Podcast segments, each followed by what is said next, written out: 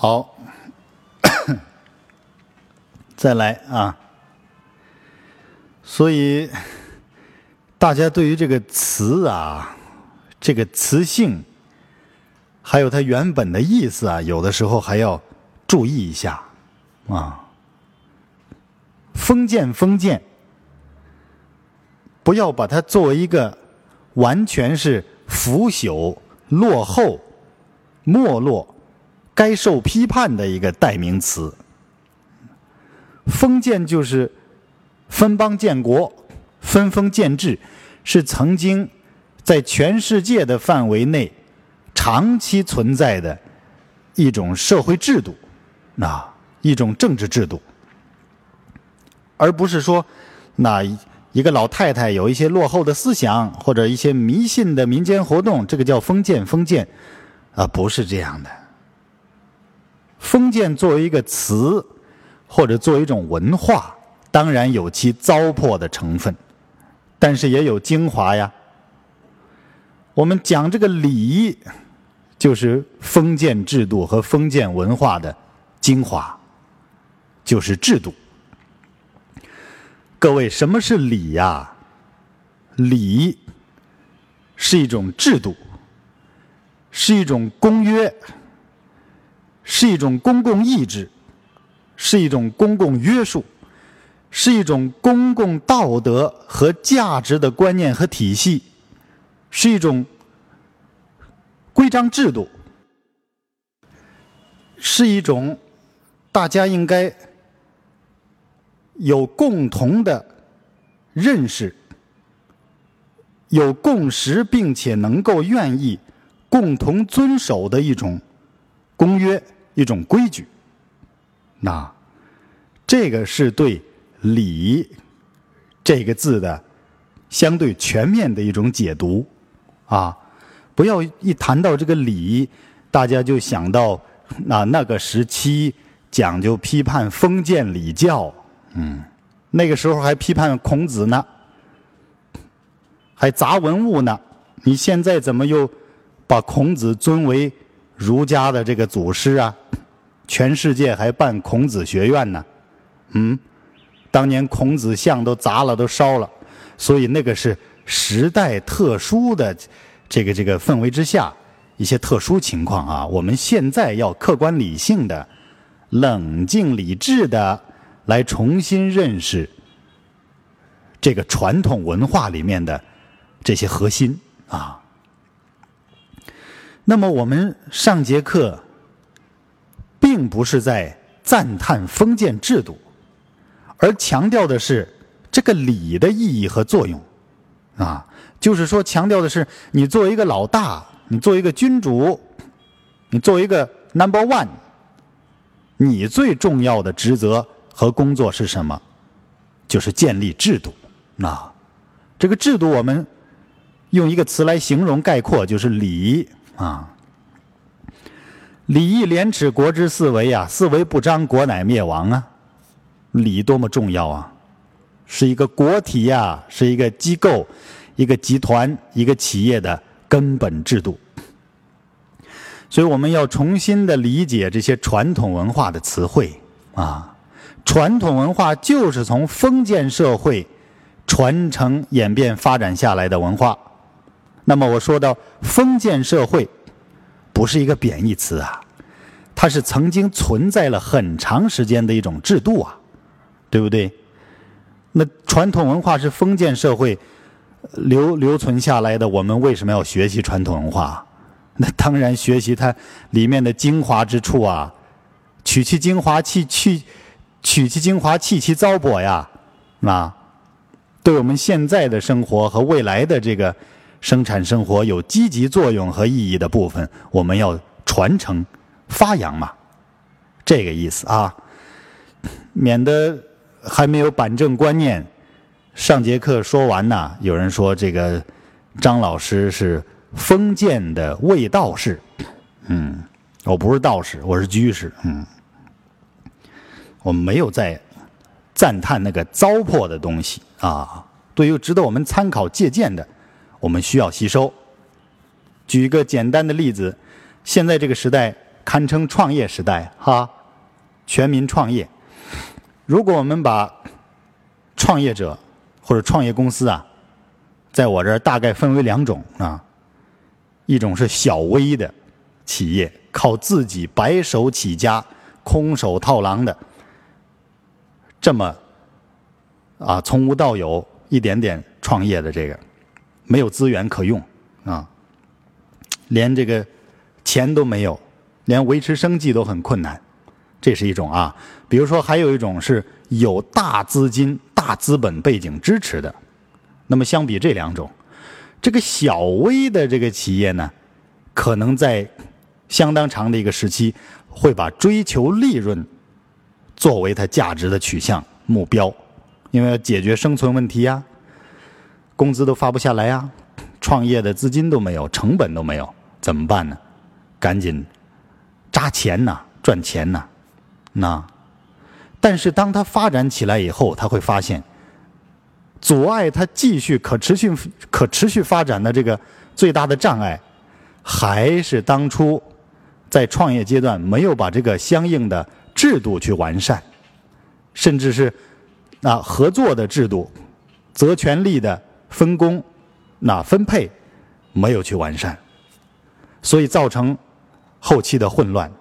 或者造成这买卖干不下去，嗯，那作为那种有大资本、大投入支持的，那在它的稳定阶段、发展阶段，它的着力点可能在于把这个制度和机构的这个架构啊建立健全，而不是一味的去追求利润、效益、价值，那。那么，不管是单干的还是合作的，单干的发展到一定程度，你会发现哦，和每个合作者、合伙人的关系是最重要的。上级和下级的这个组织架构、这个机构的运营模式，还有每个部门那责权利的分工和分配，这个可能是更费脑筋的。你不把这个搞好啊？你这个企业没有办法持续发展的，是不是啊？我想这个不用多做解释了，在座诸位都有所体会啊。那你比如说像像马云那样的大企业家，你说现在对他来说是追求经济利润、追求这个价值更重要、更有意义呢，还是建立完善一套更科学、更完美的体系和生态？对他来说更有意义呢？那肯定是建立一套更完美的制度生态，对他来说更有意义呀。那，所以发展的阶段不一样，就是我们立足的阶层不一样，考虑问题、看问题的眼光、视点是完全不同的。那么我无数次的说过，我们学习《资治通鉴》就是要站得高、看得远，站在老大的格局上、心量上来宏观全局。来宏观一个集团、一个机构、一个企业，甚至一个国家的这个发展战略啊，是你用来制定最高的、最宏观的价值体系架构的一个参考基础、一个借鉴。那不要从这个鸡毛蒜皮的小处来考量这些道理的价值啊。当然，每个人所处的阶段。啊，他的眼界、学识，现在目前处于的位置是不一样的。那我在这大言不惭的，我现在自己啊，也不是高屋建瓴的哈，我只是说把我发现的这些问题分享给大家。我也不代表权威，比我高的人多的是，他们说一句话，比我说一百句都更有参考意义啊。所以说这个。读万卷书不如行万里路啊！啊，行万里路不如啊贵人指指路啊，是吧？这个这个不如陪这个成功者散散步啊，是吧？嗯，每个人处的这个位置不一样，看法就完全不同啊。那么我们要站立在一个最高领袖的心量格局上来看待这些问题。这是我们学习这个《资治通鉴》的意义所在啊！要这样来理解。那接下来，上次说了，这个天子之职莫大于礼，礼莫大于分，分莫大于名。就是你作为一个老大，建立制度和分封层级，还有层级管理、组织架构最基层的这个责权利的安排分配，这个是最重要的。做企业的都知道，你建立一个公司啊，你你。注册建立一个企业，你自己作为这个董事长，啊，不管是个人独资的还是合作的吧，你首先要建立一个公司制度，是吧？是这样啊？你去注册公司啊，要有一个公司章程，这个章程里面包括了信仰，包括了根本制度，包括了组织架构，还有各个层级部门的这个分工，呃，责权利的分配。是不是这样？这个就是礼呀，这个就是你建立的根本规矩、规章制度，一切的稳定、生存、发展，啊，合作共赢，风险的承担、责任，都要参考你最初建立的这个公司章程来行事。那么，这个公司章程就是礼呀。就是司马光在这里讲的礼呀，就是你作为这个老大呀，要建立的根本制度，它是一系列一套的体系啊，不是说一个核心词，一个这个企业文化价值的核心词汇，不是这么简单的，是一套系列的一个架构啊。那至于每个企业、每个行业怎么去架构，那个另当别论，具体问题具体分析。我们先把宏观的。根据这个《资治通鉴》里面的智慧讲解清楚，啊，具体怎么操作，咱们课后再讨论啊，咱们一对一的再讨论。接下来继续消文啊。上次说到天子之职莫大于礼也，嗯，接下来引经据典来讲解这个礼。文王蓄意以乾坤为首。那这个周文王啊，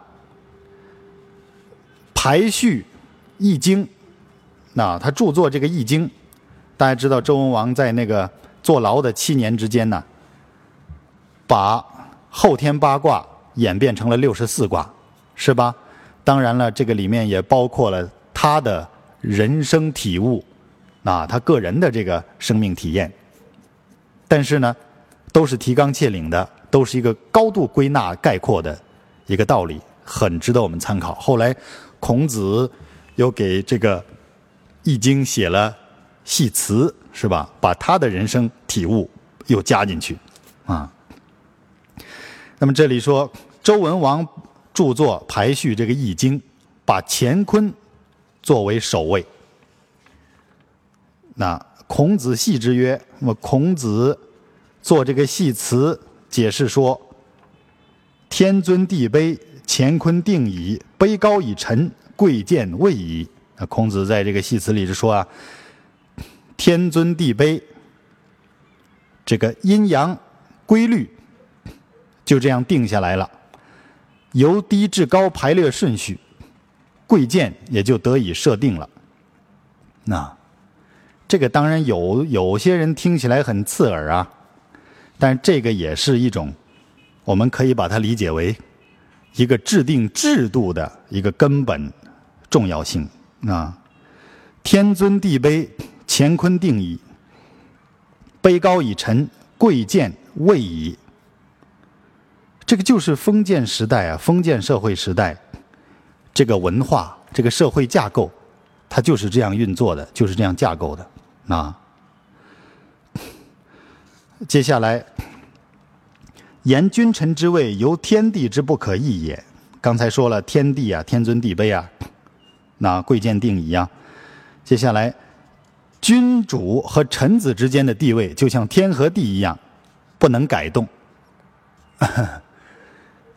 这个你看，你你作为被统治阶级啊，你就觉得受阶级压迫了，是吧？但是我们客观的来看待，是这样啊。底下的往上反攻，那叫犯上作乱呢。你真正你做到了领导的位置，谁希望下面去反对你啊？啊，当你作为群众的时候，你总是嫌这个不好，嫌这个制度对你不公平，嫌这个利益分配对你这个群体的人呐多么的愧待啊，愧愧对啊，亏待。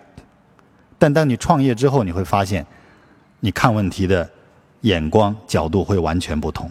那我们站在高处，站在管理者、统治者的立场上，先这么看啊。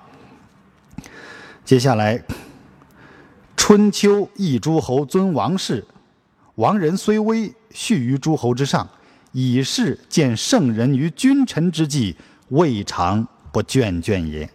什么意思？《春秋》一书啊，压制诸侯而尊崇周王室，而事实上呢，虽然周王室很微弱，但是在书中的排列顺序。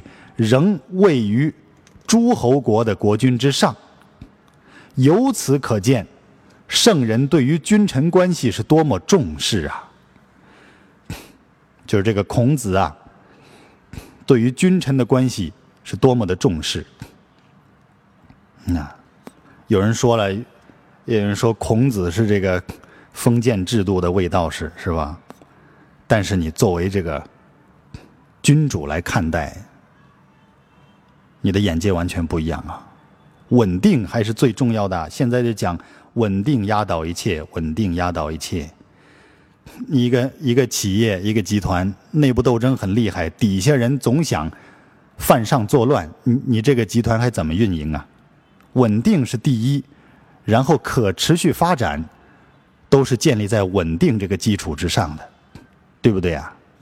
我想很多人有体会的啊，有体会的。那么接下来，非有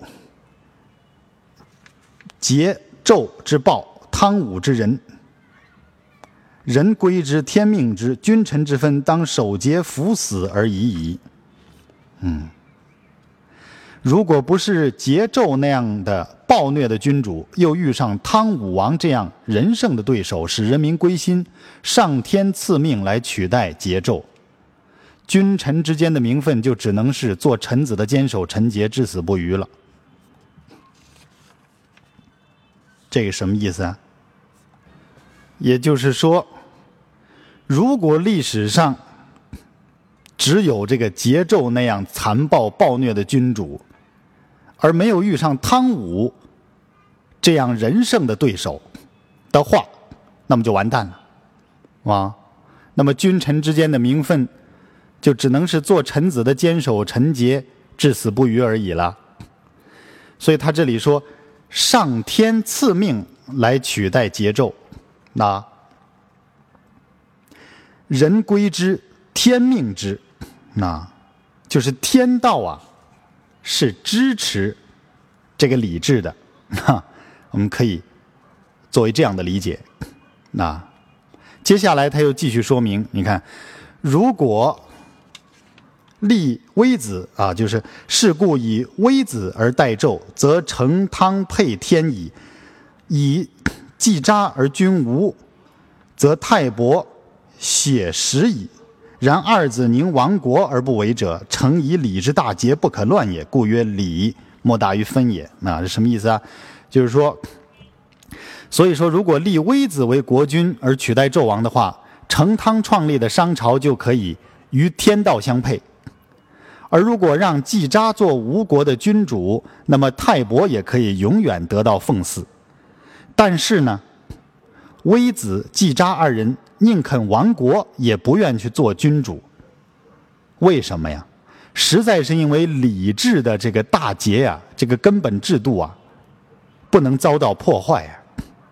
所以说，尊崇礼制没有比区分等级地位更重要的了。这一段就属于通鉴的部分啊，就是司马光引经据典，引用了历史的一些史实，来说明礼莫大于分也。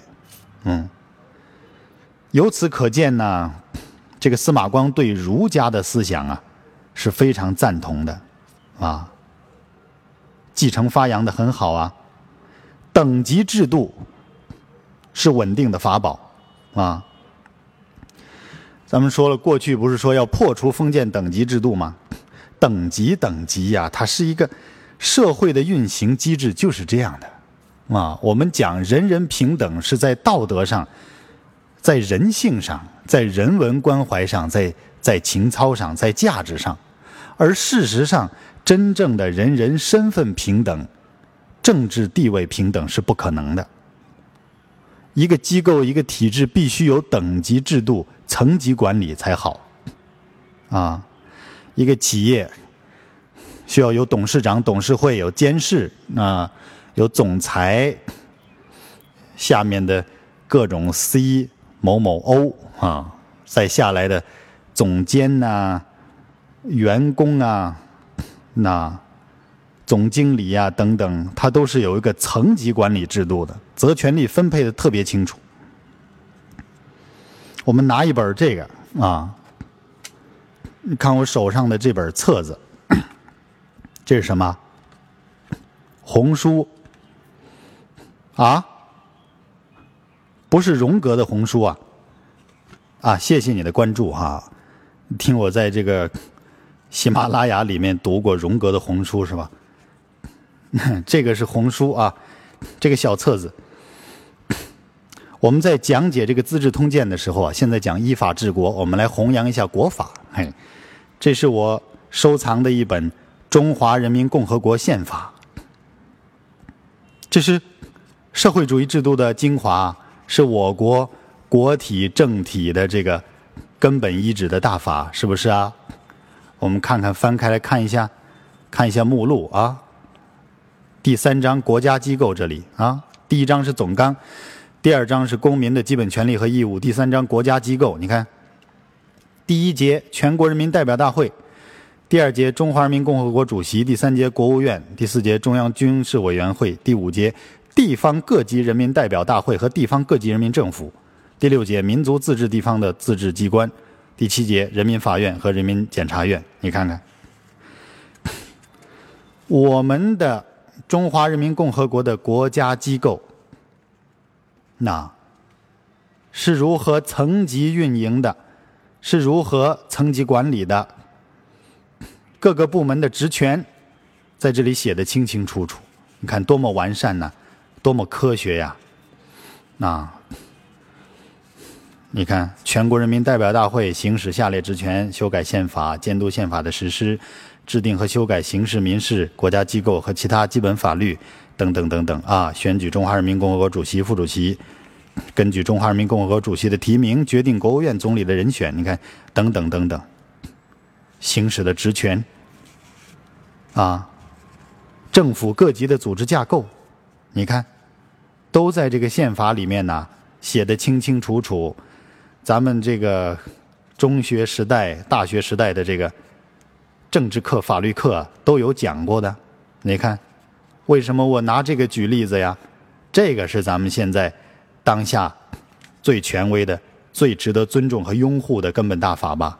啊，宪法，这就是礼呀。它是一种根本的制度啊，这个就是礼的最大体现啊。完善的科学的制度，完整的、井然有序的层级管理。组织架构，然后各自的职权范围，你看，在这个宪法里面体现的清清楚楚。拿这个举例子，大家都明白意义了吧？啊，这个就是我们现在的礼。所以说，我们不要把这个礼教、礼教、礼制、礼制当成一个贬义的词去理解啊。现在我们应该更新我们的这个观念思想。你看，我们的国法。就是这样的完善科学。那么我们在创业的时候制定的企业的啊集团的或者说机构的一个团队的规矩和法则法规，都属于礼呀。这是我们运营的总纲啊，我们管理运营的总目纲要啊。那么礼莫大于分也，实施这个礼这个制度的过程中。最重要的是分封等级啊，层级地位的区分。你这个董事长下面的总裁，下面的各种 C 某某 O 啊，如何自上而下层级管理的？他各自部门的各自这个层级的责任、职权范围和要共同承担的风险、责任到底是什么？这一套的层级架构啊，是非常非常重要的啊。所以说，这个层级制度啊，是稳定的法宝。这一段讲的就是这个意思。理莫大于分也。那么接下来。把这个理分和名都详细的进行了论述，我们下节再看。